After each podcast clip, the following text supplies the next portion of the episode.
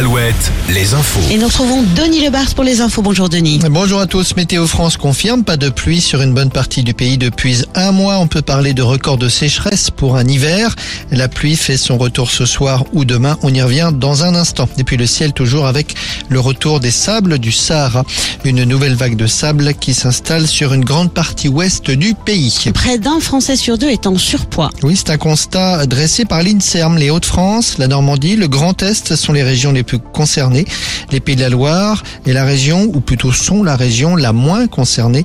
L'INSERM note par ailleurs que depuis 25 ans et donc environ une génération, l'obésité a fortement augmenté chez les plus jeunes adultes, les 18-24 ans.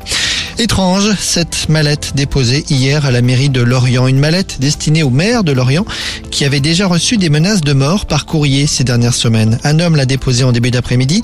Avant de prendre la fuite, une centaine de personnes ont été évacuées. Il n'y avait finalement aucun explosif à l'intérieur, mais le contenu suscite pas mal d'interrogations.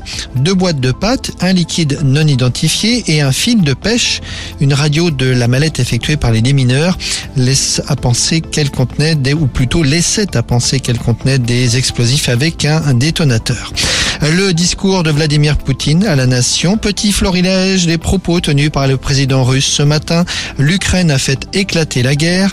Nous avons tout fait pour parvenir à une solution pacifique. L'Occident veut en finir avec la Russie.